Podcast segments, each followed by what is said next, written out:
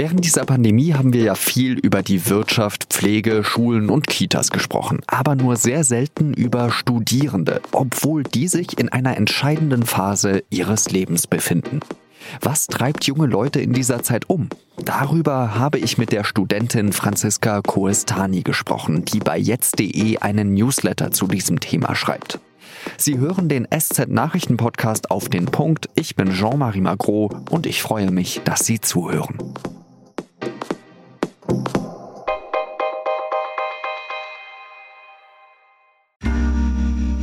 Werbung Hi, ich bin Patrick Bauer, Reporter beim Magazin der Süddeutschen Zeitung. Und gemeinsam mit meiner Kollegin Eva Hoffmann habe ich an einer unglaublichen Geschichte recherchiert. Tom und Jana denken, sie ziehen mit ihrem kleinen Kind zu einer liebevollen Gemeinschaft. Aber sie landen in einer Gruppe, in der Menschen manipuliert und psychisch und physisch fertig gemacht werden. Wie schafft es die Familie da wieder raus?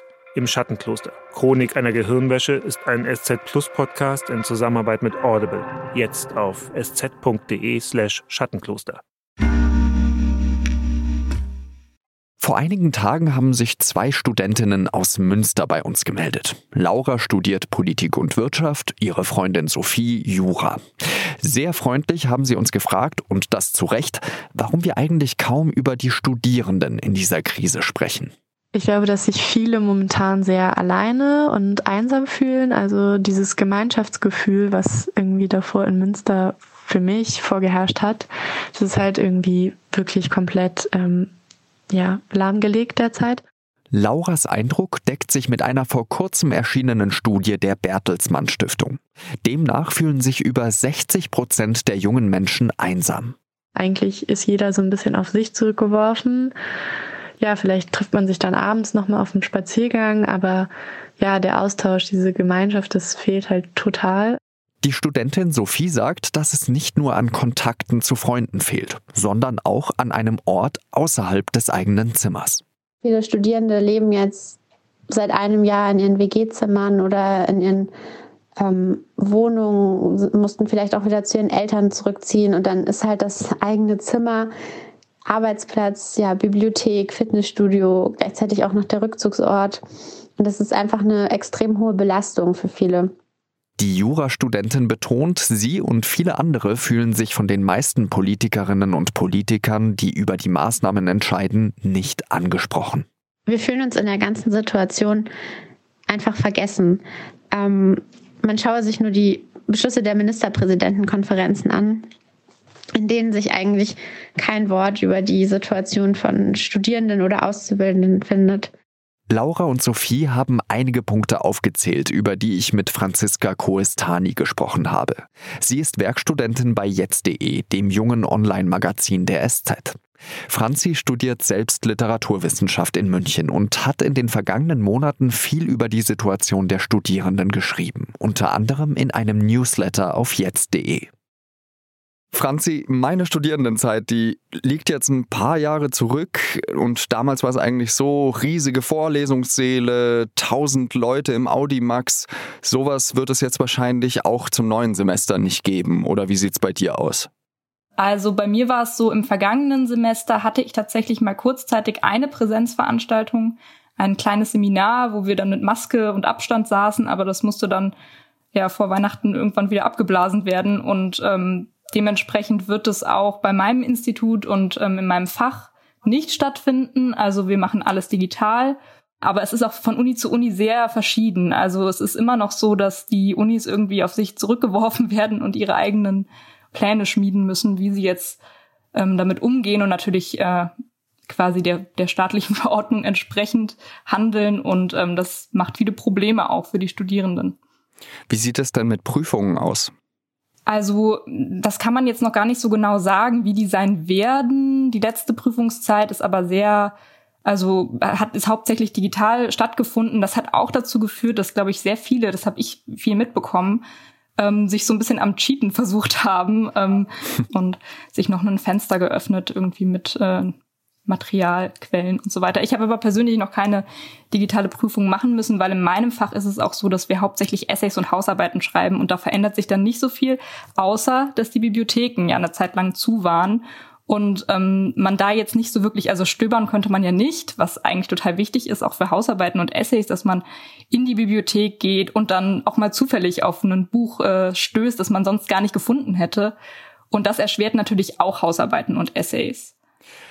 Eine der Studentinnen, die uns Sprachnachrichten geschickt hat, Sophie war es, die hat gesagt, dass die Bibliothek ja vor allem auch ein Rückzugsort war. Ich kann das sehr gut nachvollziehen, weil ich auch lieber in die Arbeit fahre, um dort zu arbeiten, weil ich einfach gerne eine Trennung habe zwischen Arbeit und Zuhause. Wie ist das denn bei dir und äh, bei den Studentinnen und Studentinnen, mit denen du gesprochen hast?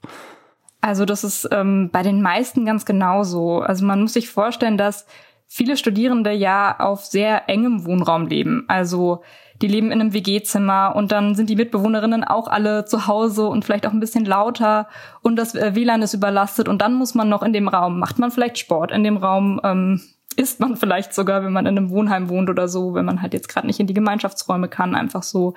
Und dann äh, muss man da noch an den Vorlesungen teilnehmen und noch lernen und noch Prüfungen schreiben. Also das ist einfach enorm belastend. Man hat gar keine Trennung mehr vom Freizeit und äh, irgendwie Lernzeit. Bei mir war es zumindest so, wenn ich in der Bibliothek gearbeitet habe, dann ähm, und dann mal eine kleine Krise hatte beim Hausarbeiten schreiben oder so, dann bin ich rausgegangen, um frische Luft zu schnappen und habe vielleicht noch einen Kommilitonen getroffen und äh, irgendwie spontan äh, ja mein Herz ausgeschüttet und gesagt, was mich belastet und plötzlich hatten wir beide zusammen eine Idee, wie man das lösen kann oder so. Und dann konnte ich wieder reingehen und ähm, weiterarbeiten und hatte noch ein bisschen Input. Und äh, solche kleinen Zufälligkeiten, ähm, die fallen auch weg und äh, die sollte man nicht unterschätzen. Ich glaube, dass, äh, dass die ein Studium schon bereichern können und auch antreiben. Und äh, wenn das wegfällt, ist man so einsam und äh, ja, auf sich allein gestellt. Es ist ja auch so, dass diese Jahre ja unglaublich wichtig sind für die Persönlichkeitsbildung. Es gibt viele, die in diesen Jahren einen Partner oder eine Partnerin finden. Das ist ja alles wahnsinnig erschwert in dieser Corona-Krise. Was kommen da für Rückmeldungen bei dir an? Also die Rückmeldungen, die ich bekommen habe, waren größtenteils so, wie können wir einen digitalen Ersatz finden, weil das fehlt mir so. Ähm, da habe ich auch gesagt, ja, schreib doch mal irgendeiner Person, äh, die du im Seminar irgendwie sympathisch fandest. Aber das ist natürlich auch anders als im echten Leben, weil im echten Leben würde man ähm, das gar nicht so auswählen, sondern man, es passiert irgendwie einfach. Und äh, also sowas muss man sich halt wirklich erkämpfen gerade. Was uns auch immer wieder in, in Mails begegnet, ist, dass Studierende sich nicht von der Politik angesprochen fühlen, also speziell in dieser Corona-Krise. Man fühlt sich ignoriert. Ähm, wie glaubst du, könnte Politik zum Beispiel einen Schritt auf die Studierenden zugehen? Weil man wird ja jetzt zum Beispiel nicht sagen können, äh, Leute, ihr habt jetzt ein Jahr lang genug gelitten, ihr dürft jetzt wieder Partys feiern oder, oder sowas in der Art. Also was ist da der, der richtige Schritt? Hm, das ist schwer zu sagen, aber ich glaube, vieles ist auch einfach eine Sache der Finanzen. Also diese Corona-Hilfen haben irgendwie nicht das bewirkt, was sie bewirken sollten für viele Studierende. Ähm, dann sind natürlich super viele der typischen Nebenjobs weggefallen, wie mal Kellnern in einer Bar oder in einem Café. Und ähm, ja, die Mietpreise werden auch nicht günstiger. Das heißt, ähm, viele Studierende sind natürlich, stehen finanziell einfach schon prekärer da. Und ich glaube, das ist auf jeden Fall ein großes Problem. Und da ähm, würden sie sich und wahrscheinlich dazu kommt einfach auch noch, dass äh, die Jobperspektive für die nächsten Jahre jetzt auch nicht die rosigste ist. Genau, genau. Und das ist ja das, was einen eigentlich bei der Stange hält, wenn man studiert. Dass man denkt, irgendwann finde ich dann einen Job hoffentlich. Und klar stellt man das so ein bisschen in Frage, aber nicht äh, in Pandemiegrößenordnung, also, ähm, sondern eher persönlich. Und ähm, ich, ich wüsste jetzt nicht, was ich jetzt konkret sozusagen fordern würde oder so, weil das ist ja auch nicht meine Position, Forderungen zu stellen. Aber ähm, ich glaube, viel Finanzielles würde schon helfen. Also ich glaube, das ist auch vieles, was sie sich wünschen. Und natürlich diesen Raum der Universität irgendwie wieder zu haben. Also dass nicht, dass es nicht so selbstverständlich ist, dass der einem genommen wird. Ähm, das sind so kleine Sachen. Kleine Sachen, aber trotzdem wichtig. Ganz herzlichen Dank, Franziska, dass du dir die Zeit genommen hast. Und ich wünsche dir dann noch eine schöne Ostern. Danke dir auch. Nach Ostern sollen auch Hausärzte in die Impfkampagne gegen das Coronavirus mit einbezogen werden. Allerdings mit noch nicht ganz so viel Impfstoff. Knapp eine Million Impfdosen werden laut Gesundheitsminister Jens Spahn an die Hausarztpraxen verteilt. Am Anfang wird das ausschließlich der Impfstoff von BioNTech Pfizer sein. Eine Woche später kommt dann AstraZeneca dazu und nochmal eine Woche danach folgt der Impfstoff von Johnson Johnson. Gegen Ende des Monats sollen die Hausarztpraxen dann wöchentlich etwa drei Millionen Impfdosen bekommen. Die Grünen sind aus der Landtagswahl in Baden-Württemberg eindeutig als stärkste Kraft hervorgegangen. Eigentlich wollte die Partei an diesem Donnerstag bekannt geben, mit wem sie in Koalitionsverhandlungen treten wird. Ob mit der CDU wie bisher oder mit SPD und FDP. Die Entscheidung ist aber aufgeschoben worden, denn offensichtlich herrscht im Vorstand der Grünen Uneinigkeit darüber, wie man in Zukunft das Bundesland regieren möchte. Winfried Kretschmann scheint die Zusammenarbeit mit der CDU fortsetzen zu wollen. Aber weite Teile der Partei möchten ein Ampelbündnis wagen. Über einen neuen Termin wollen die Grünen zeitnah informieren.